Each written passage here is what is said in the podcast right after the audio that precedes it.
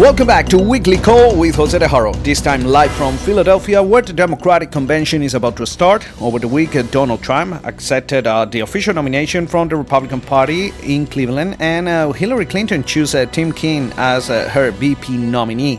Uh, in the meantime, the stock market flirted with its first weekly decline in four weeks, but steady buying interest on Friday helped equities secure yet another round of weekly gains. the S&P 500 added around 0.6 well, the Nasdaq Composite outperformed. Uh, quarterly earnings were in focus throughout the week, but more results will be released in coming weeks. With 75.4% uh, of S&P 500 members still due to report earnings. Um, so far, uh, blended earnings for the second quarter are down 3.6%, uh, with energy and materials showing the largest uh, declines, while sectors like telecom services and consumer discretionary uh, showing uh, blended earnings growth. Uh, next week will feature uh, more quarterly reports, but central banks will be in the spotlight, um, starting with a Wednesday policy statement from the Federal Reserve here in the U.S. the Fed will be followed by the Bank of Japan, which will announce the results of its meeting on Friday. Uh, investors have not shown much concern about the upcoming Fed meeting, considering the Fed funds futures market implies uh, just a 2.4% chance of a rate hike uh, being announced on Wednesday. Uh, rate hike expectations for the next two meetings remain very subdued, uh, while the implied probability of a rate hike in December sits right now around 47.8%. Uh, but during the week, all the all the attention was in Cleveland, where Trump uh, laid out the, his his worries about uh, the U.S. economy. This is what he had to say. What about our economy? Again, I will tell you the plain facts that have been edited out of your nightly news and your morning newspaper.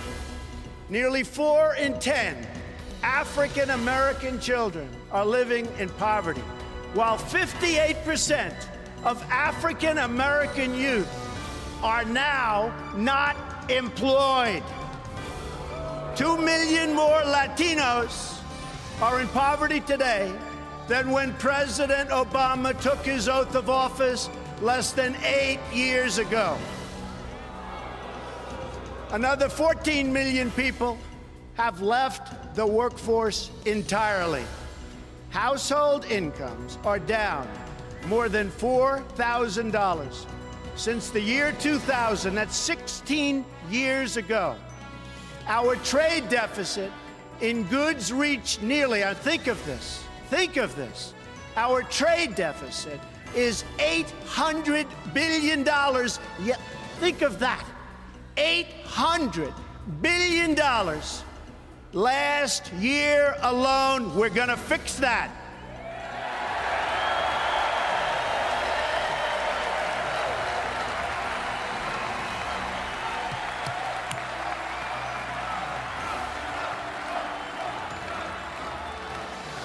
The budget is no better. President Obama has almost doubled our national debt to more than $19 trillion and growing. And yet, what do we have to show for it? Our roads and bridges are falling apart. Our airports are third world condition. And 43 million Americans are on food stamps. Now, before he spoke uh, to billionaires Harold Hamm, the fracking king of uh, Continental Resources, and uh, Peter Thiel, co founder of uh, PayPal, supported Trump for president and defended his uh, economic proposals. And how we had transformed the North Dakota Bakken into the largest U.S. oil discovery ever. I told him it was moving America from energy scarcity to one of abundance would change the world forever and could power America to greatness once again. He wrote that down. Donald Trump got it. President Trump will fuel America's future and become the first president to achieve American energy independence.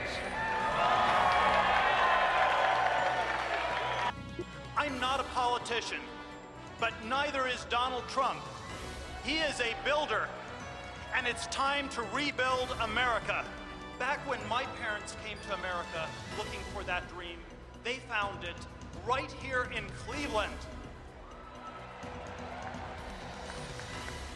They brought me here as a one year old, and this is where I became an American.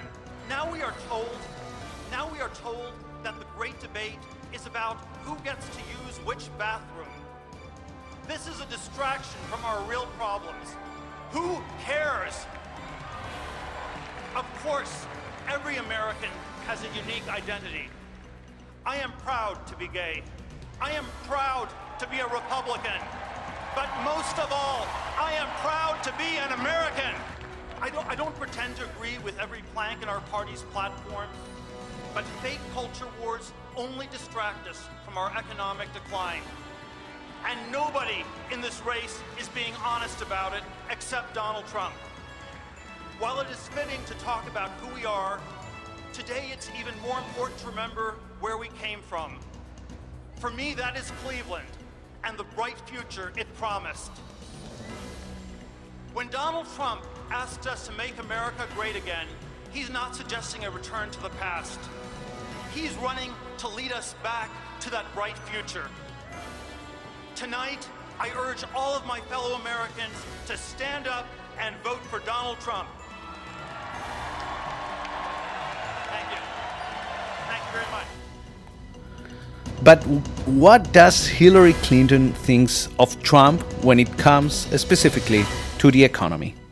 You know, when I was working on this speech, I had the same experience I had when I was working on the speech I gave about foreign policy and national security. I'd have my researchers and my speechwriters send me information, and then I'd say, Really? he really said that? He'd give millionaires a $3 trillion tax cut. Corporations would get 2 trillion more dollars. That means he's giving more away to the 120,000 richest American families. He's written a lot of books about business. They all seem to end at chapter 11. We can't let him bankrupt America like we are one of his failed casinos. We can't let him roll the dice with our children's futures. The main event uh, this week is the July FOMC meeting, as we said before, which concludes on Wednesday. Uh, we can expect a moderately more upbeat meeting statement, but no strong signaling of an impending rate hike in September.